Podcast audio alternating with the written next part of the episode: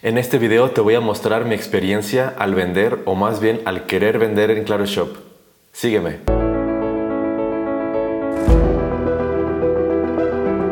Hola, yo soy Rod Hilfer y en este video te voy a contar mi experiencia al querer vender en Claro Shop y por qué decidí poner en pausa la plataforma. Les comento rápido, yo tengo negocios en varias plataformas, pero nunca había visto la opción de Claro Shop, por lo que nunca me había puesto la meta de vender en esta plataforma. Pero hace unos días nos llegó un correo de invitación para vender en Claro Shop y pues muy amable el personal nos resolvió todas las dudas por correo y nos envió el link para comenzar el registro. Para esto yo previamente hice una investigación de realmente cuánto se podía vender, si era realmente rentable, etcétera, etcétera. Y pues decidí que quería intentarlo. Así que comencé el registro, realmente no es difícil, es muy sencillo. Si quieren, en el siguiente video les puedo enseñar cómo es el registro para todas las personas que les interese vender en esta plataforma. Y bueno, terminé el registro sin ningún problema y ya la cuenta quedó solo en espera de validación.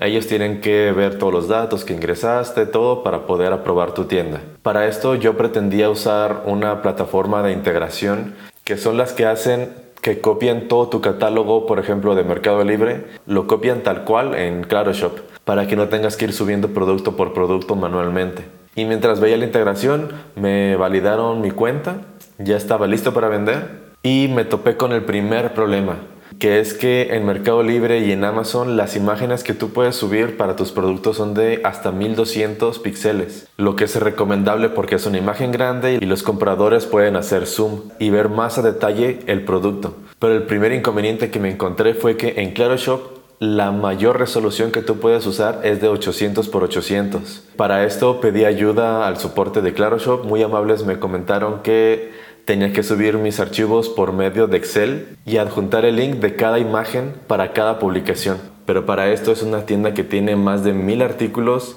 lo cual se hace bastante complejo y bastante tiempo invertido de la persona que se va a encargar de hacer eso. Y aún así dije, ok, vamos a intentarlo, vamos a hacer este cambio de las imágenes. Y después, estando hablando con las personas de Claro Shop, ellos me comentaron que todas las semanas, si no mal recuerdo, martes y jueves, dan unos mini talleres de una hora de cómo subir productos, cómo hacer las ventas, cómo hacer las descripciones, títulos, etcétera, etcétera. Específicamente para saber cómo usar la plataforma de ClaroShop. Y bueno, tomamos ese curso y el segundo punto que hizo que realmente ya no quisiéramos vender en esta plataforma fue que después de cada venta hay que hacer la factura individual de cada una de ellas, subirla a la plataforma de ClaroShop de forma manual para que así ClaroShop nos pueda liberar el dinero. Esto puede sonar algo sencillo si tú vendes televisiones, pantallas, computadoras, cosas que realmente puedas vender 5 al día, 6 al día, pero específicamente en el campo de la moda y la ropa, como los precios son más bajos, la cantidad de ventas es mucho mayor. Estamos hablando de que haces ventas de 100 ventas en un solo día y no 5 que tal vez puedas hacer de cinco computadoras o cinco pantallas, etcétera, etcétera. Solo son números por decir un ejemplo. El hecho de tener a alguien que esté todo el día haciendo 100 facturas, 100 facturas diarias. Además, el tema de ropa y calzado son las categorías que tienen más devoluciones por el tema de las tallas.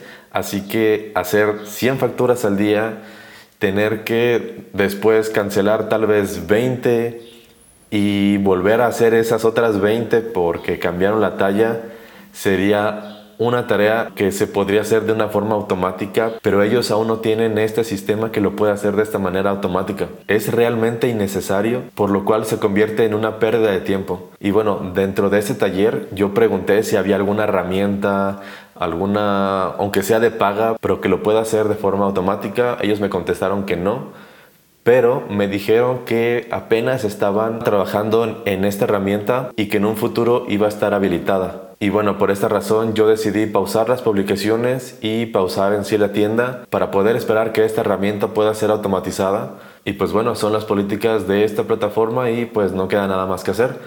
Yo por el momento me voy a esperar por estas razones. Ojalá pronto el equipo de Claro Shop pueda arreglar este problema porque así como para mí fue un impedimento, estoy seguro que para muchas personas también lo es o lo va a ser. Y pues bueno, esta es mi experiencia con la plataforma de Claro Shop. Realmente nunca realicé una venta y pues sí estuve registrado en Claro Shop así como en Sears también, pero pues yo espero que en el futuro esto cambie. Si a ti te interesa saber cómo registrarte en Claro Shop, déjamelo en los comentarios y lo voy a tener en cuenta para el siguiente video. Espero que te haya gustado y que te haya servido de mucho. No olvides suscribirte y nos vemos en el próximo video. Bye.